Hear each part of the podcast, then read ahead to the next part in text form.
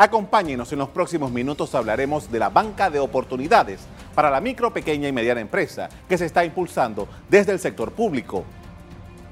La Autoridad de la Micro, Pequeña y Mediana Empresa, AMPIME, está lanzando este programa que pretende que los emprendedores hagan realidad su idea de un negocio, dándoles capacitación, asesoría y préstamos hasta 25 mil dólares. El programa Banca de Oportunidades de la Autoridad de la Micro, Pequeña y Mediana Empresa, AMPIME, promoverá la formalización y la autonomía económica de los emprendedores. El proyecto que iniciará en los próximos días se enfocará en los emprendimientos, negocios informales, micro, pequeña y mediana empresa, con énfasis en proyectos orientados a mujeres y jóvenes con el objetivo de reducir el desempleo y la informalidad en el país. El 70% de las capacitaciones que hace AMPIME son mujeres. O sea, eh, es un ambiente que las personas quieren emprender, quieren, quieren lograr y cumplir sus sueños, ¿no? Y todo esto pues lleva un proceso y un canal. El emprendimiento tiene su ciencia, tema de preparación, tema de inteligencia emocional, tema de disciplina, tema de, determinación. O sea, esto ya tiene su, ciencia y hay que estudiar y prepararse bastante pues para, para poder atreverse ¿no? a emprender y, poder perseguir su sueño. me cuenta este año con un presupuesto de unos 9 millones, de los cuales cerca de 1,6 millones son dirigidos para lo que es la capacitación, mientras que aproximadamente un millón se destina para el fondo de Capital Semilla. Así es, según han informado las autoridades del proyecto Banca de Oportunidades está especialmente enfocado a jóvenes y mujeres y la inscripción es gratuita. La AMPIME cuenta este año 2020 con un presupuesto de 9 millones de dólares para este programa nacional. Esta iniciativa busca que los emprendedores en Panamá tengan facilidades de acceso a los servicios financieros a través de intereses bajos. La edad mínima para acceder es de 18 años. El programa se va a desarrollar en conjunto con la Caja de Ahorros y el Banco Nacional de Panamá.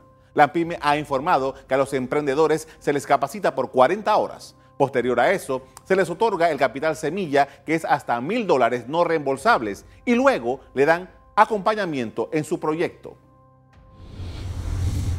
De acuerdo con el Global Entrepreneurship Monitor GEM, Panamá, alrededor del 13%, 13% de los panameños está emprendiendo, por lo cual estos estímulos resultan imprescindibles para crecer. El 13% de los panameños están emprendiendo, de acuerdo al GEN 17. El 13% están emprendiendo.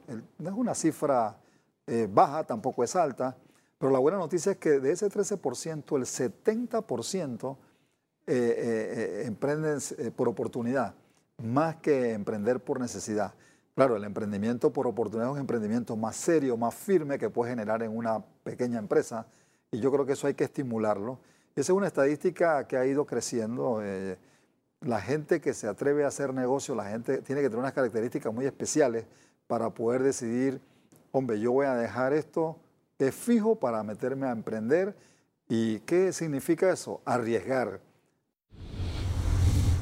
El desafío más importante que ha tenido siempre el emprendimiento en sus distintas fases de micro, pequeña y mediana empresa ha sido precisamente el financiamiento, un reto que la banca comercial no ha asumido plenamente. Datos que conseguí hace un rato me indican que entre enero y agosto de 2019 estas empresas recibieron créditos por 74 millones de dólares, de los cuales la microempresa obtuvo 26.8 millones, la pequeña empresa 24.1 y la mediana 23.2 millones. En la otra acera, sin embargo, está el total que en ese mismo periodo recibieron las grandes empresas, 137.4 millones de dólares. Según datos del estudio del GEM, la falta de formación, el apoyo financiero y las políticas gubernamentales son los obstáculos a los que se enfrentan los emprendedores en Panamá.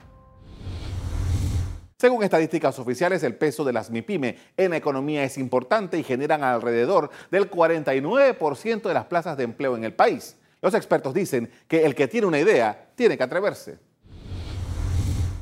yo le aconsejo a todos los jóvenes que quieren emprender realmente que tomen el primer paso. El primer paso es lo más importante. Si estás pensando en una idea, construir algo, vender algo, empiézalo a hacer, aunque sea a tu padre, a tu tío, a tus mejores amigos.